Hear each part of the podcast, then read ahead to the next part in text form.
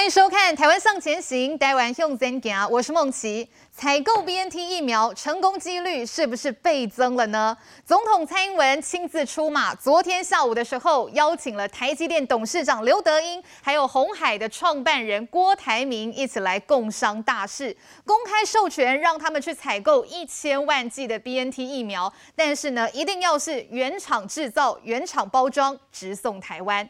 好，本来大家都把希望呢寄托在郭董身上，现在又多了台积电的加入，握有晶片筹码的护国神山，谈判采购是不是更有优势、更有机会呢？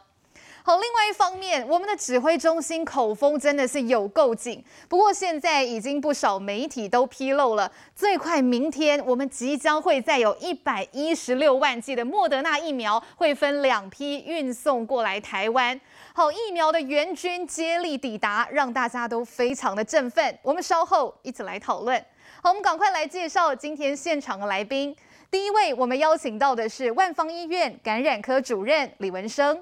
大家好。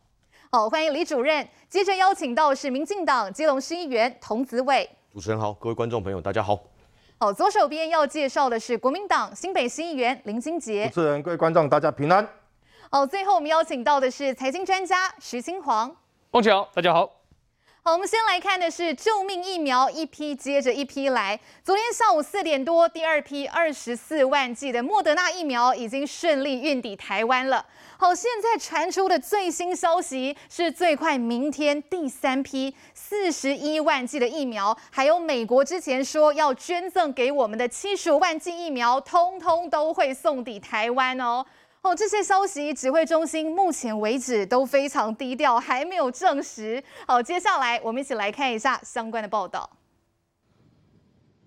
华航货机缓缓降落在桃园机场，载着第二批二十四万剂的莫德纳疫苗顺利抵台。和五月二十八号第一批抵台的十五万剂莫德纳疫苗航班一样，这次航班也是从卢森堡起飞，中间停靠杜拜，再到台湾，但两次降落的时间差了半小时以上。从航程轨迹图来看，上次班机似乎特别绕过中国飞航情报区，改飞泰国曼谷、柬埔寨、越南马尼拉飞航情报区，才抵达台湾。指挥中心当时的解释是为了加油，至于这次则没有绕飞，选择以较短航路穿过中国飞航情报区，载着疫苗向台湾直冲而来，这个里面它还是要储存在负二十度 C，可以保存六个月哈。啊，不过现在哈这样的一个冷链的要求哈，相对的比较友善。好，现在在二八二度到八度 C 的使用的期限可以为三十天。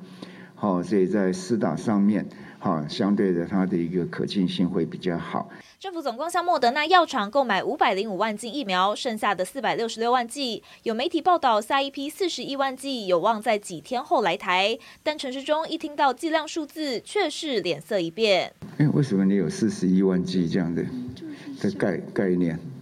啊，对哈，这样那个大概我想哈，还是要好过一点时时间然后，所以我们大概也要掌握这样的进货的时程。疫苗采购程序复杂，又牵涉保密协定，加上台湾处境艰难，指挥中心口风超紧。就连先前美国宣布要送台湾的七十五万剂疫苗，传出六月底前会送到，厂牌也会是莫德纳。美国国务院亚太副助卿费德伟也回应，疫苗短时间内会来台，没提具体的时间表。And in very short order, we do expect to have those vaccines on their way to Taiwan and hopefully into people's arms shortly thereafter. 不过，费德伟还透露，美台双方有在谈台湾代工疫苗的相关合作。陈时中也证实，的确努力和美方谈代工 mRNA 疫苗当中，就盼透过各方管道，尽快获得足够疫苗数量，终结国内疫情。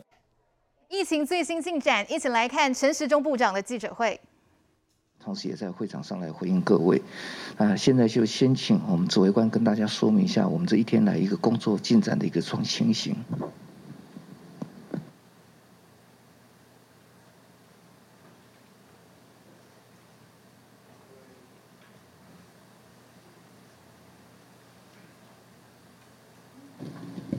好，各位记者、李四先生，大家好，大家午安哈。那今天先首先跟大家先报告哈，我们今天的病例数哈。那我们今天的确定的病例哈，总共有一百二十八例，有一百二十七例哈是本土，那一例是境外移入。那死亡个案哈二十例。那整体来讲，就是我们现在的一个解除隔离的百分比也达到百分之五十八。好，那整体的案例哈，在这案例里面，新北市八十一例，台北市三十例，桃园市八例，新竹县三例，哈，新竹市、基隆市各二例，台中市一例。那这里面还是看起来就是哈病例数哈还是有在这样子一个被控制在比较稳定的一个情况。那死亡的个案人多哈，那这因为是表现在前一波的高峰，哈比较多的一个哈的一个病例数哈所后来所产生的一个结果哈。那我们希望看下礼拜哈是不是能够这个死亡的个案是不是能够逐渐来减少。那整体病例数哈比较稳定哈之外，哈那影响的县市哈现在也逐渐的哈也比较少，好像我们呃这今天报告的案例里面，哈总共有有七个哈，大概就现在有七个县市有影响，好那所以这个范围哈扩张的范围也渐渐的在好在缩哈在控制里面。那整体发展的趋势哈，它还是往下，好，它还是往下。那不过哦，还是要持续的更努力哈，去更努力的去，好，看能不能把这个病例能够哈，渐渐的哈，一个一个哈，先试啊，能够把它控制下来。那整体来讲哈，这个。啊，相对哈那个疫苗哈接种后的不良事件哈，到持续哈看起来到哈到昨天哈通报的一个不良的哈后续的一个死亡的案例哈，哎仍然是多哈，那总共现在是四十九例是，啊总共总共是四十九例了哈，所以我们通报是二十五，然后将今天的二十四，总共是四十九例。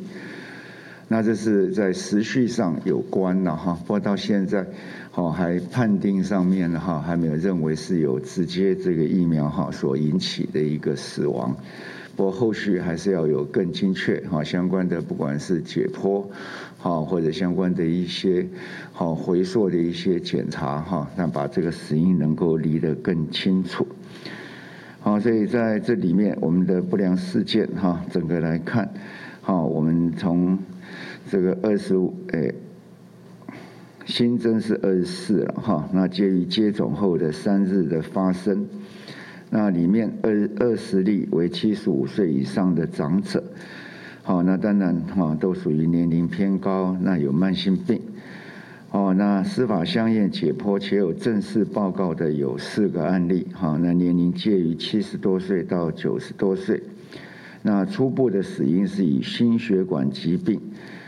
啊，主要是粥状动脉硬化、主动脉瘤的破裂，哈及心肌梗塞，啊等或慢性病史，如呃支气管性的肺炎相关。那目前为止，哈当然解剖的案例哈还少，但到目前为止还没有死亡个案被判定与疫苗有关。但我们会持续监测疫苗接种后的不良事件。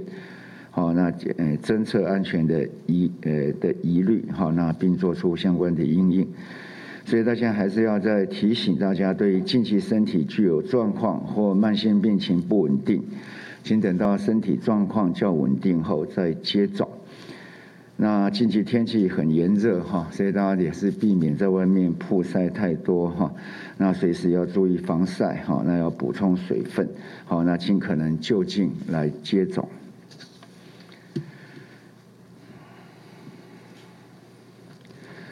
那我们大家宣布，大概从六月二十三日起，哈，我们这个哈陆续发配的 AstraZeneca，嗯，就 A G 的 COVID-19 疫苗到地方政府的卫生局提供先前已接种，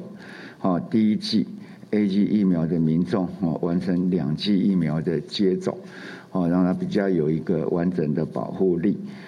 啊，所以到六月十八日止，哈，已经有二点七万的民众完成好 A G 两剂的疫苗。那我们有评估现在剩余的疫苗数，哈，提供四月十二号到五月九号以前接种第一剂的民众约六点七万人。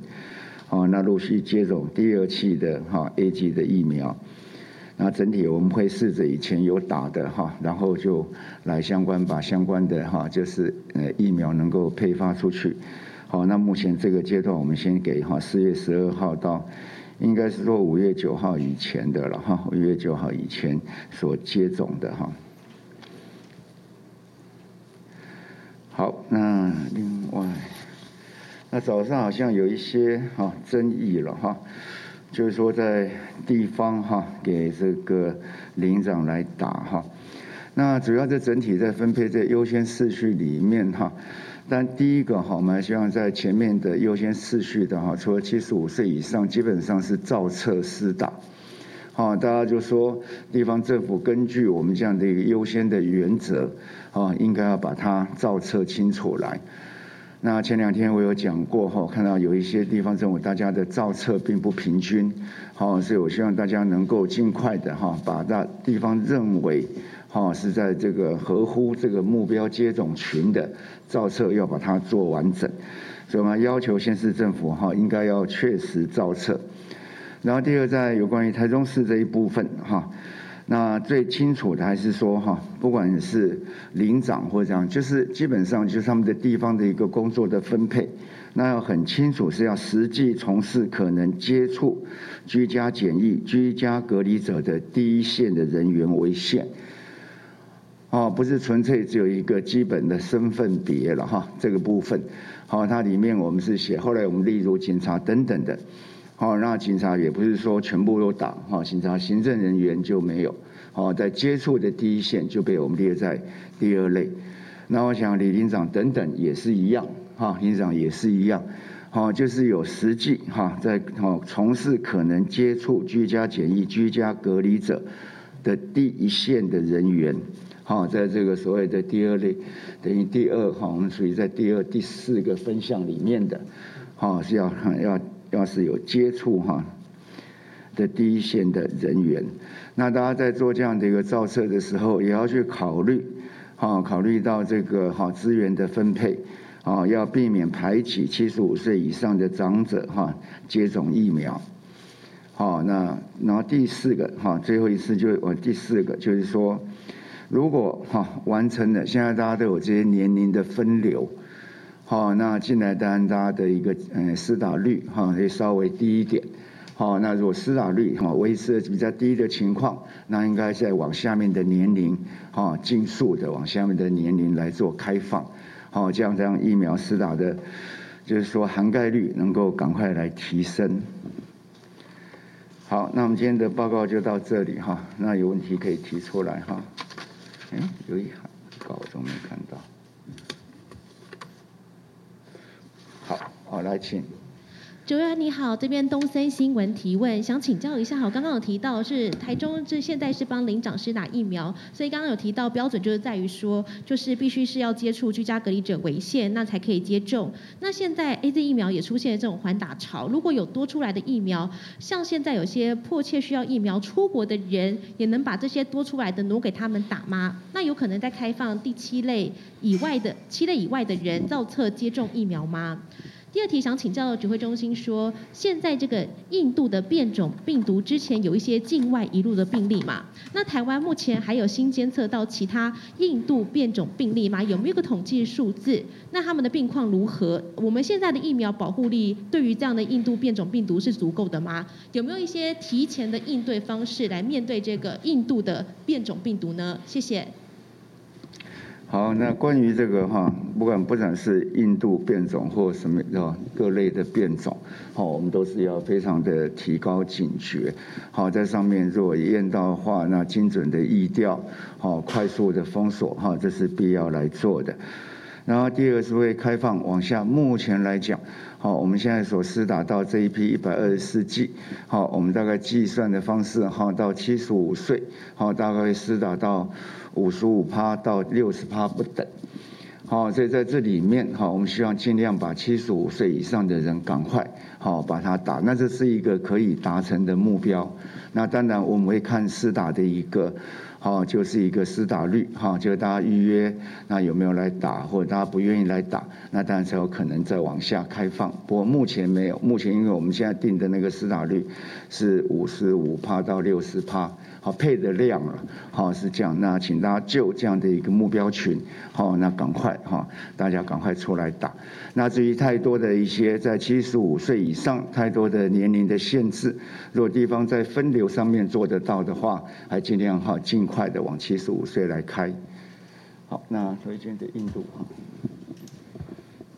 好，我们从十月以后哈，就去年十月以后到目前已经完成的，呃，再跟大家更新一样，这个定序总共已经有两百七十八案哈。那其中呃，就是最多的还是我们英国变异株一百九十九案哈。那另外南非变异株、巴西变异株其实都跟先前讲过的一样哈，分别是六案跟四案。那另外也有这个跟布桃相关的加州变异株十九案哈，以及就是有这个菲律宾这边有一个跟巴西株比较接近叫 P 三的这个变异株哈，有两案。那呃印度变异株到目前其实跟之前庄副跟大家报告过的一样，还是五案哈。那这五案分别就是案一一一七一一四四。一三八二一一九二跟一二一五哈，所以这些都是呃，其中四案都是印度呃境外移入的，有印度的旅游史或居住史哈。那另外有一案是有这个乌兹别克的旅游史，所以大家可以从这个案号知道，就是最后一案是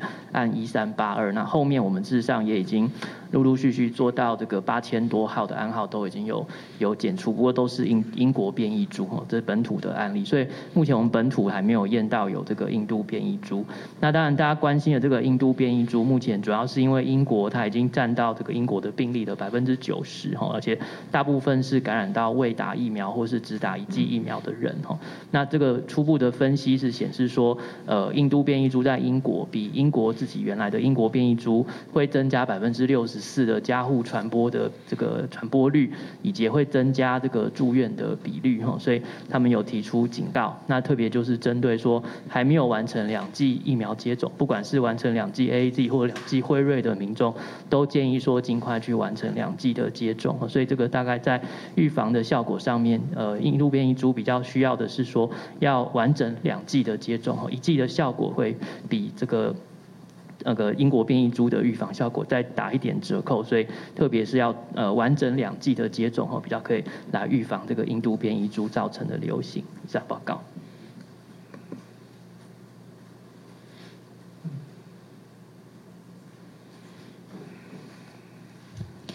请教有关恩主公医院的护理师啊，他目前是三彩阴，但是后来转阳，想请问可能的感染途径为何？目前匡列人数已经掌握情形。另外，六月二十八号呢，就是是否有可能解除呃三级警戒或是降级？因为在台北市长柯文哲他昨天说，如果能慢慢解除管制，从不吃饭的场所开始解禁，像是美术馆、电影院等等，那指挥中心怎么看？谢谢。哥。好，那呃新北市恩主公医院的这个十一楼病房哦，在先前开始有一个呃群聚哈，那这个病房的群聚事实上已经追踪一段时间哈，那一开始其实有一个病例发生的时候呢，那医院跟卫生局还有我们相关的呃区管的同仁就有去协助哈，那一开始就框列了八十位的这个病房相关的人员来做这个居家隔离跟检测哈，这是列为密切接触者的部分，那后续再陆陆续续。检验到现在呢，总共有增加九位的阳性的个案哈，所以目前呃大概确诊的总共有呃十人哈，那这十人里面有五位是病患，一位是陪病，三位是看护，一位是护理师哈，那另外七十一位在居家隔离的这个呃密切接触者哈，那目前就是会持续的呃要追踪，大概最后一案会追踪到六月二十九号。那另外除了这八十位密切接触者之外，哈，第二圈也多框列了一百零八人是这个高风险的对象，那这里头是要求说院内的人的话是要每三天来做一次 PCR，所以大家今天看到所谓的这个什么阴转阳或三阴之后转阳，就是说在陆陆续续在这个裁剪框列的过程当中，他第一次被框列的时候会做第一次的裁剪是阴性，那后续隔三天在做的时候就会有第二次阴、第三次阴，哈。不过我们知道这个病毒的潜伏期就是可以长达到十四天，所以在后续这个为什么要每三天采样，就是因为它有可能比较晚才会这个出现病毒的这个呃不管是检验阳性或是症状哈，所以这位急诊的这位护理师，他是在等于第四次采检的时候哈，那这个病毒终于已经有出现这个感染的迹象哈，所以被我们检验出来。不过他是在六月四号就已经被我们列在这个高风险的对象哦，所以也算是在这个呃第二圈的防火墙之内哈。那但因为在这个裁剪阳性的时候，它还是有相关的一些呃接触者需要框列，所以呃也会因此导致说急诊这边有一些人员哈需要做呃。这个隔离以及裁剪，还有就是这个急诊也需要做这个清消哈，所以有暂停急诊的一个工作。那等到这个清消完毕之后，再来决定是不是可以重新启用。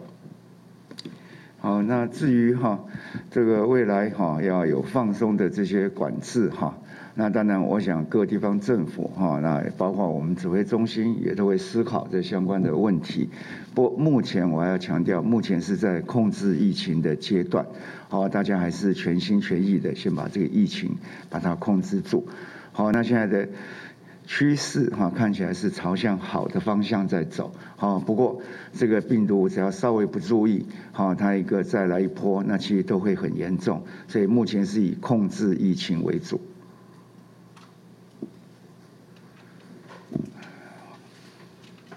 指挥官好，黑猴健康提问。我刚刚部长也有提到说，这个影响线是逐渐变少，那也希望以控制疫情为主。但这次中南部看起来有切断这个家户感染，但在双北跟桃机仍是这个确诊个案偏高的情况，会不会考虑在六月二十八以前还要继续加强来措施解决这样的问题？否则过了六月二十八，这个问题可能还会没办法解决。第二个问题是要代替报道者提问，是想要请教说，目前有不少出国接种交生疫苗的。民众因为三日内入境只需要检附 PCR 阴性报告，回国入境就不需要再做采检，仅需要居家检疫。但因为现在居家检疫是一人一室，可能会造成家户感染的风险。这部分指挥中心是否有讨论要增加自费采检等方式来加强边境的防疫呢？谢谢。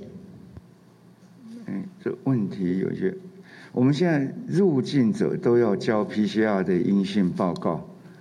嘿，呃，也没什么打什么样的疫苗可以有简化检疫的措施。没有，他意思说就是入境之后，因为就是交了 PCR 包干，但是他回到家居家检疫是一人一户，会不会有家户感呃一人一室会不会有家户感染的问题？好，那基本上当然我们曾实行过一哈这一人一户哈，那在那时候疫情哈比较紧张的时候，我们稍微放宽为一人一室。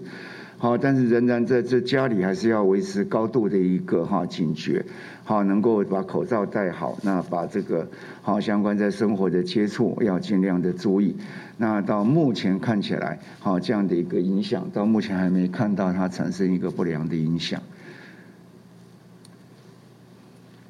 部长好，据传说明天有两批莫德纳疫苗要抵台，一批一批是我们自己向莫德纳公司订购的，一批是美国捐赠的七十五万剂疫苗。那据说部长您也会去机场接机，想问一下这个这个部分，谢谢。嗯，到目前还没有办法证实这样的一个情况哈。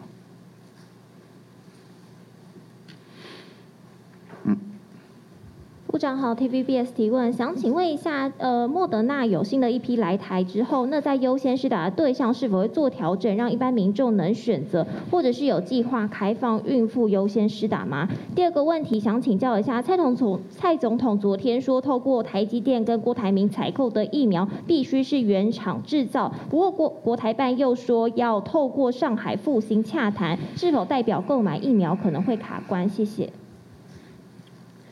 在，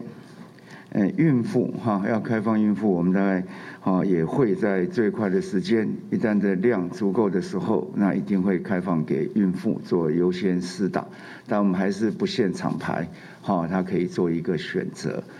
然后第二个，当然整体在购买疫苗或捐赠疫苗，这都是一件非常好的事情。好，那这有待哈，这是民间那跟政府大家一起努力合作。那大家达成的共识是原厂制造，好，那原呃原厂制造，那自送台湾，好，原厂制造、原厂包装、自送台湾这样的一个原则。那至于刚才提到哈这样的公司，那当然有它的一个商业的合约在，那这我们尊重。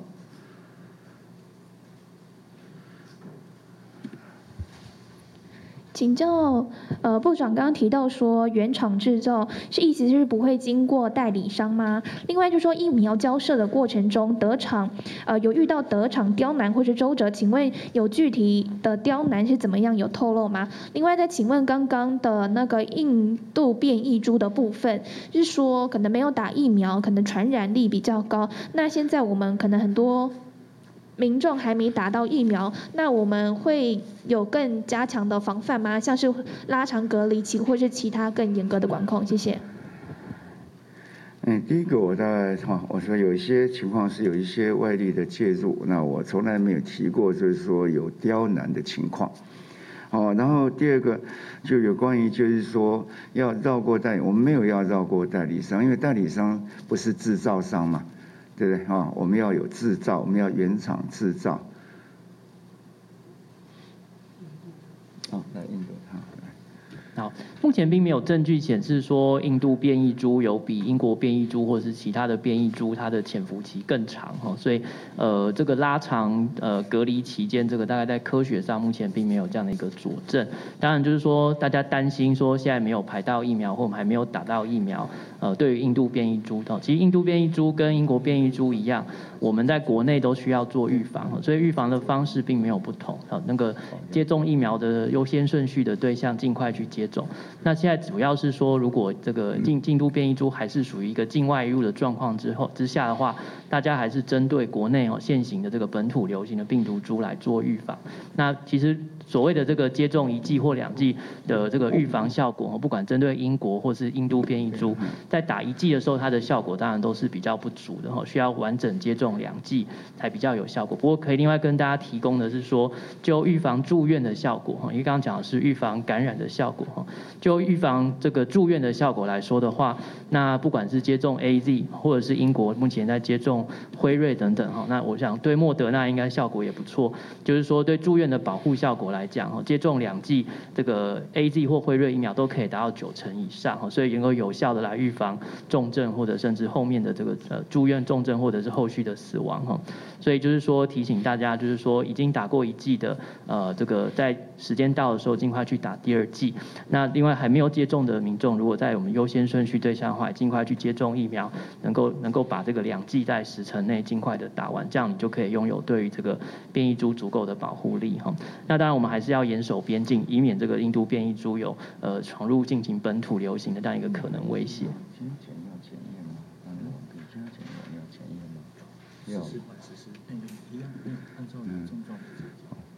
那刚刚在问你，可能我没有听清问题，就是我们现在对于印度也好，巴西也好，哈，有旅游史十四天内有旅游史的回国，我们还是在集中检疫所检疫，好，那个是不回家的。哦，那个是在集中检呃集中检疫所检疫的，嗯，长官好，大爱新闻提问，第一题想请教，今天确诊数创了三级警戒来的新低，这是不是代表端午连假的这一波有守住？那下一题是代民视提问，最近大众运输人潮有显著增加，假日的夜市甚至有摊位开始排队，这是不是高强度的防疫维持了一个月？那民众看到疫情降温有这样预期心理，是不是可能成为下一波的破口？谢谢。嗯，不敢说会变成下一波了，我们当然不希望有下一波了哈。那当然，这有时候大家觉得好像病例比较少哈，那就稍微放松。所以我一再要强调哈，在这个时候是绝对不能够去放松，我们才可能把这个疫情把它控制好。你稍微一放松，稍微一起来，那又又又是一个哈一大段的时间要去清理哈，那会变成造成很多的一些困难。然后第二个，这样离端午节刚刚才过了五天哈，那其实这病例少也不能说是端午节哈这段时间，但我们知道说在端午节这段时间的人流的管制，好，那一些公共卫生的管制的，那是应该是算是有效，好，但是完全没有影响，那这还有几天就要需要去观察。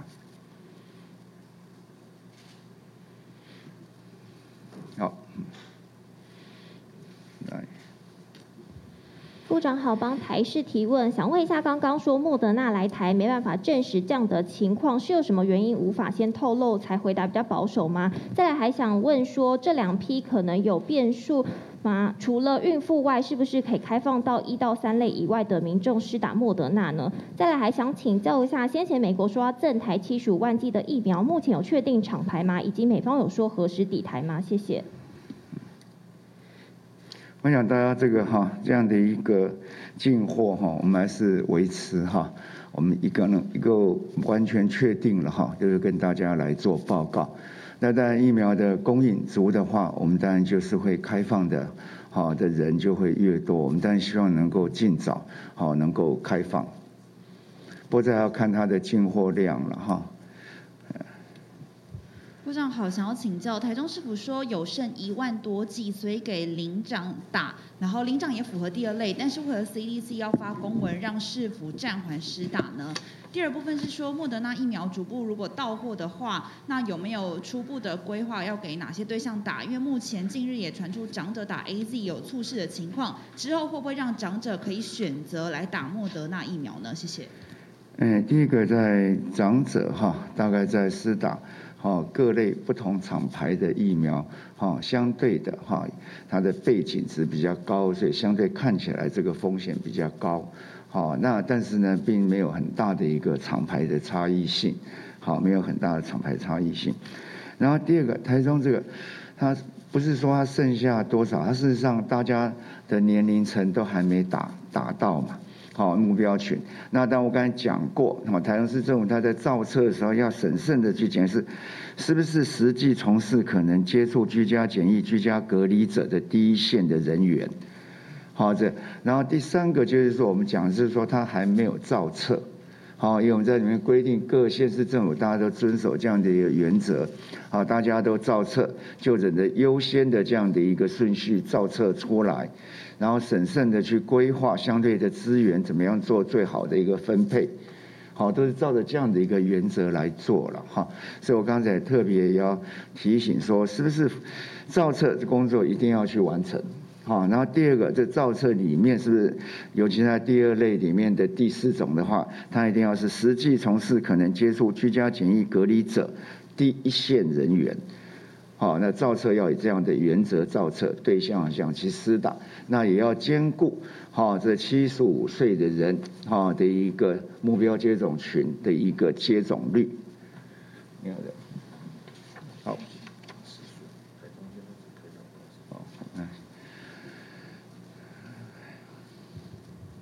官你好，这边是东森新闻第二次提问，想请教一下，就是最近呢有这个笔者发现说呢，简讯十连制的资料被拿来做意调之外的情形，因为有一位笔者他在脸书上有呃在个人的在一个媒体上面有揭露说，他是任职于台中地院强制处分庭，结果呢他就发现说，有刑事警察局在搜索票的申请书当中利用嫌犯。以简讯十连制发送简讯来锁定嫌犯的行踪，那这跟之前指挥中心一再向国人保证简讯只会作为疫调使用的状况不太一样，这部分指挥中心有掌握吗？会如何因应呢？谢谢。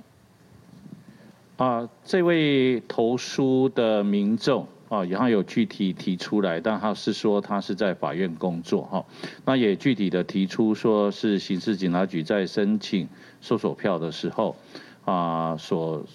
做的这个申请，哈，那这个部分我们啊，刑事警察局早上看到之后有在做查证，哈，到底有没有这件事情？但是我还是要强啊强调，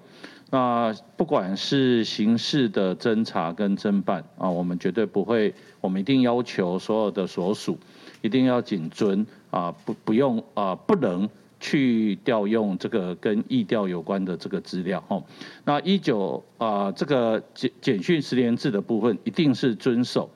只供疫调使用，不做其他的使用，吼，这个原则一定是很明确的，吼。那是不是有这件事情？我们会查证，那查证确实之后，我们会跟大家做说明。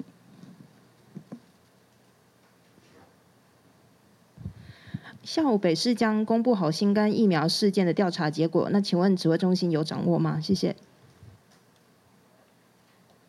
我想就静待台北市他们公布吧，哈。部长想请教一下，那个因为现在疫苗呃接种疫苗之后死亡的病例有呃这个个案有增加，那民众很关心，所以呃大家是很好奇说，那我们目前都提到这个呃死亡的个案大部分都是跟时序有关，那到底怎么样的猝死，哪些的表征我们才会认为说可能跟疫苗呃施打有直接的相关？那因为目前疫苗陆续到货了嘛，那我们根据现在到货跟施打状况，有没有预计什么时候可以达到五十或是六十 percent 的疫苗呃涵盖率？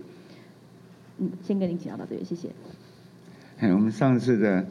就是说我们到货目标是八月底要一千万嘛，哈，这是我们的一个目标。那我们现在在努力。好，那至于这个哈，什么是要像是一个过敏反应，或是打完疫苗，但到现在是一个时序。那在时序内被通报出来的，到目前还没有被有案子被证实。好，那当然这是一个蛮复杂的问题，是不是？好，周总要讲一下。这个题目哈，其实不好不好回答，但是持续性是第一个要考量的，因为你发生在疫苗接种之前的事情，那当然绝对不会是。但是光有时序呢，那当然是不能够就此来佐证说这跟疫苗有关，还要就哦目前所对医学上面所做的研究，他对这疾病的了解，还要看看他这发生的事情的时候，是不是医符合医学的常理、医学的原理，然后最后面再由专家做综合性的研判。我想专家主要是依据这些的原则好来做判断。指挥官好，代替联合报提问，是想要请教部长说，昨天与总统还有郭董跟刘德刘德英董事长讨论的内容方向大致为何？因为有媒体看到您离开的时候神情严肃，是不是讨论过程中有很多难题需要解决？第二题是想要请教说，接种疫苗后死亡案例仍不断增加，有医师建议应该运用健保资料库 CDC 疫苗接种资讯、医院的病例等数据，做 AZ 疫苗在台湾。的第四期临床厘厘清背景值，不晓得是否有机会？谢谢以上。嗯，但这个要看看专家的意见了哈。那我们都排除如果能够做哈相关，不管是一个回溯性的研究哈，那或者相关的一些哈临床的试验，能够对我们施打疫苗或对疫苗本身的了解能够更深刻，哈，我们都不反对。那 说。脸书很严肃，没有我的脸本来就是扑克脸嘛，哈，也不要用我的脸来做这种事情的判断，恐怕都不太准了哈。没有了，没有那样子很严肃的事情，大家是非常的，就是一一同的目标，一起要努力，哈。呃，帮中视提问，请教说，昨天政院宣布授权台积电跟鸿海购买这个 BNT 疫苗，请问部长之前知道台积电也要采购 BNT 疫苗吗？大概是何时知道？另外一题是前天部长在立委呃立院朝野协商的时候，立委。好，今天我们看到指挥中心公布的数字，今天单日的本土病例是一百二十七例。好，这是我们实施三级警戒到今天满一个月以来确诊数字最低的一次。不过我们看到这个死亡个案还是有二十例。台湾到目前因为染疫而病逝的还是多达五百三十八人，致死率呢高达百分之三点八七。所以对于这一波这个英国变种病毒所造成的这样子的疫情，真的还是不能掉以轻心。所以刚才很多媒体朋友在问的，到底有没有机会六月二十八来解除这个一些管制的措施？刚才部长的回复是说，目前还是以控制疫情为主。部长这样说可以解读说六月。二十八号解除三级无望吗？可以这样说吗？我们稍微休息一下哦，等一下回来再来请教李主任。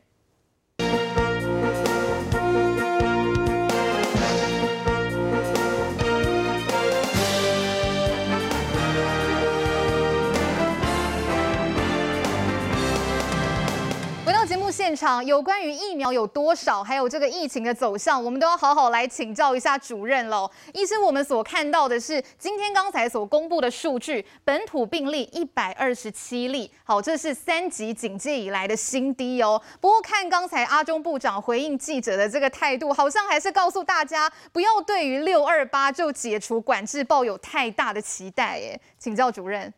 是的，这一个礼拜来。连续啊，都是一百多例啊，是看起来是有往好的趋势发展，但是还是不能掉以轻心啊。为什么？因为我们看国外的这个借镜啊，包括日本、韩国、新加坡，甚至欧洲、美国，它每一次啊，当稍微缓解的时候啊，第二波又再起啊。所以，我们台湾专市人口密度蛮高的，对，而且是这一次的重灾区是在双北，整个大台北盆地加起来人口有六百多万，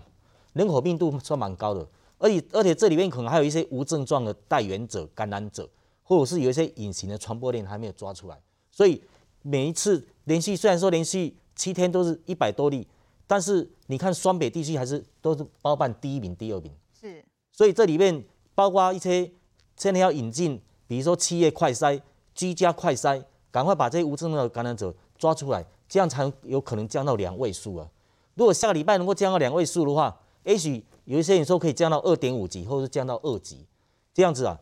那个也许有这个期待啦。但是大家在过这个防疫新生活，还是不能掉以轻心。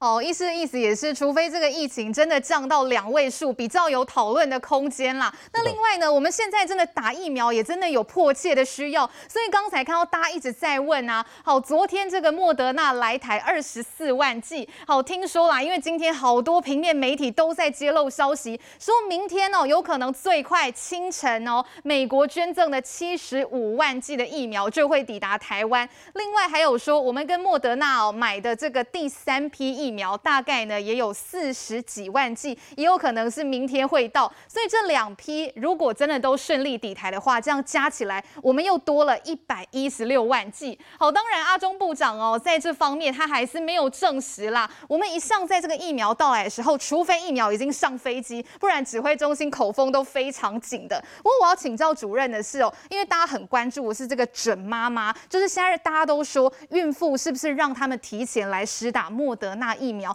为什么莫德纳疫苗适合孕妇来施打呢？是的，我在做一个比较啊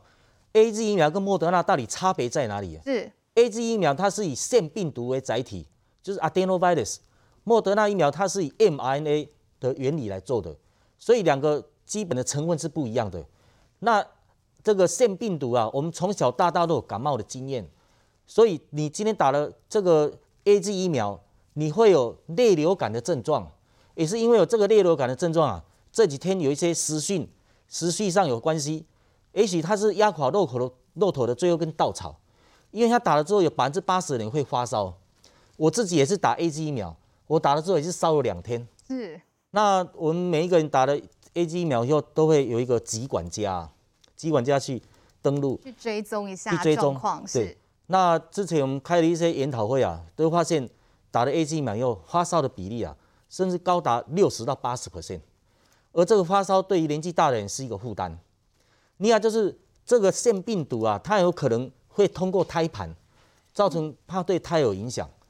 所以我们怀孕第一期、第二期、第三期，第一期是在器官形成的时候，最好不要有病毒感染，不要感冒。即使在太平时期，孕妇啊也要保护好自己，不要有感冒。有感冒也不能乱吃药，怕对这个胎有影响。